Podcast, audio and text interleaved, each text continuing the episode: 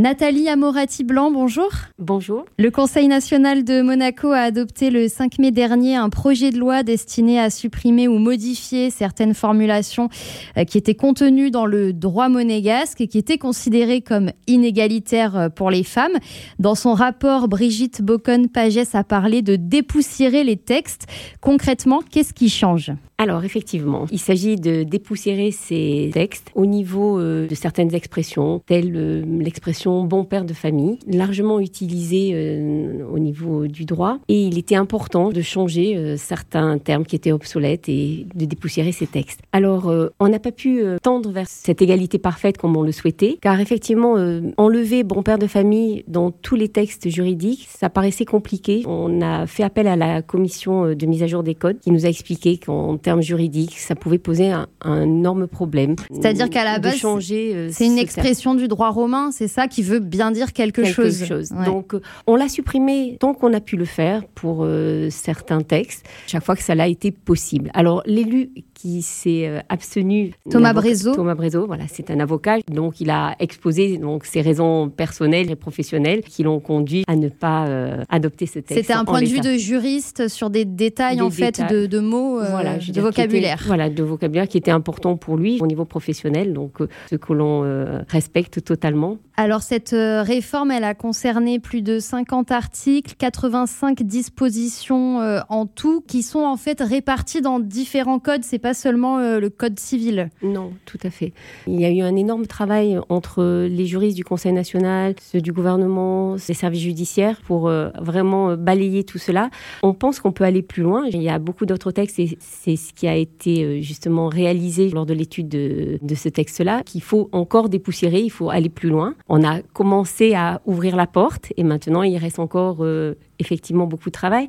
Et à ce titre, je souhaiterais remercier euh, la déléguée interministérielle pour la promotion et la protection du droit des femmes, Céline Cotalorda, qui a été à l'initiative de ce dépôt de loi. Et je pense que c'est très important de commencer par là pour euh, effectivement euh, aller un petit peu plus loin et pouvoir dépoussiérer tous les textes qui le nécessitent. On se rend peut-être pas compte quand on n'est pas spécialiste du droit, mais en fait, on trouvait encore certaines dispositions, par exemple sur le régime dotal du mariage, c'est-à-dire euh, sur le vieux principe où l'épouse devait amener une dot euh, lorsqu'elle s'unissait à son mari. Tout à fait. Et je pense qu'il y en a encore, euh, peut-être qu'on n'a pas encore soulevé je actuellement. Donc, effectivement, voilà, c'est une première avancée et je pense qu'il faut continuer en ce sens. Alors, continuer en ce sens aussi parce qu'en fait, changer les mots, ça peut aussi permettre de changer les mentalités. Tout à fait. Je pense que ça, c'est le chemin le plus important qui est à suivre actuellement, c'est euh, changer nos comportements, changer nos mentalités.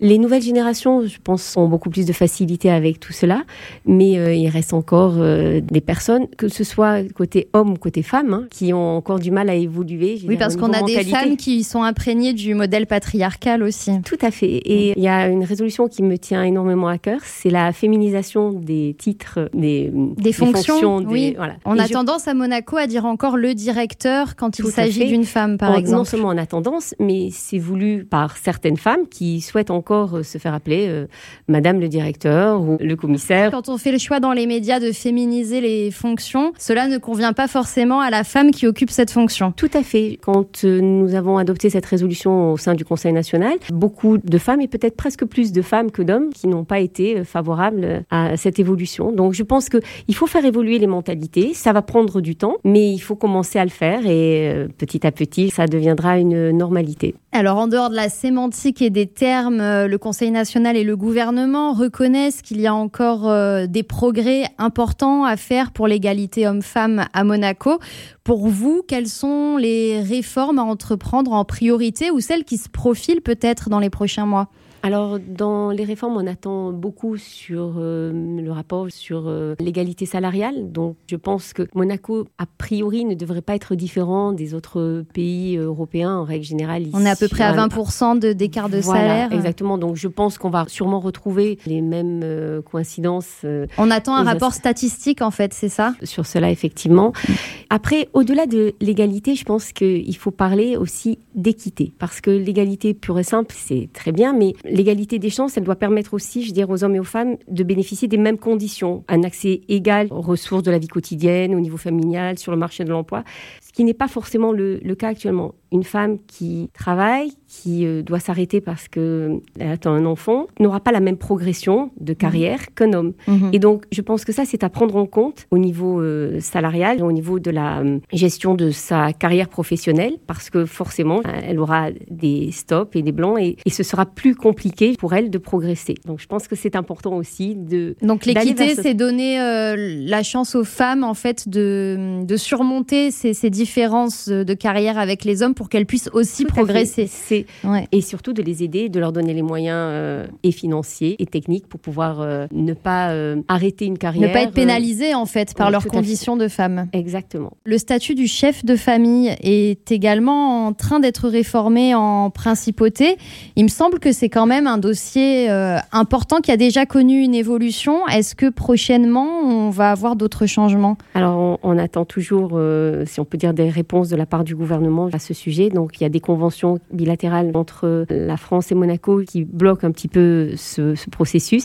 Ça demande des négociations, je veux dire, euh, qui prennent du temps, qui prennent du temps et qui ne dépendent pas du Conseil national. Nathalie Amorati Blanc, l'année prochaine, il y aura de nouvelles élections à Monaco. Ce sera en février 2023. Euh, Le mandat du Conseil national va donc arriver à son terme. Est-ce que vous êtes satisfaite de ce qui a été fait euh, depuis le début de ce mandat en matière d'égalité homme femmes oui, je pense que nous pouvons être satisfaits au sein du Conseil national grâce à l'impulsion de Stéphane Valéry, notre président, qui euh, est très actif pour euh, la promotion, la protection des, droits des femmes. Donc, nous avons pu euh, voter donc le projet de loi relatif à l'allongement du congé maternité en 2019, le vote de loi relatif à la dépénalisation de l'avortement pour la femme enceinte en 2009 également. Nous sommes 2019 2019, oui, pardon.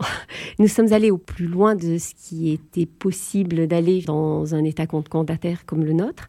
Et euh, également le vote du projet de loi portant sur la réforme des dispositions relatives à l'incrimination des agressions sexuelles en 2021. Donc euh, je pense effectivement que la Commission des droits de la femme et de la famille a apporté de nombreux textes et euh, je suis satisfaite de l'évolution qui a été la nôtre. Et vous aimeriez pouvoir poursuivre cette mission à partir de l'année prochaine? On verra. Je vous donne rendez-vous l'été prochain en septembre prochain. Nathalie Amorati Blanc, merci beaucoup. Je vous remercie.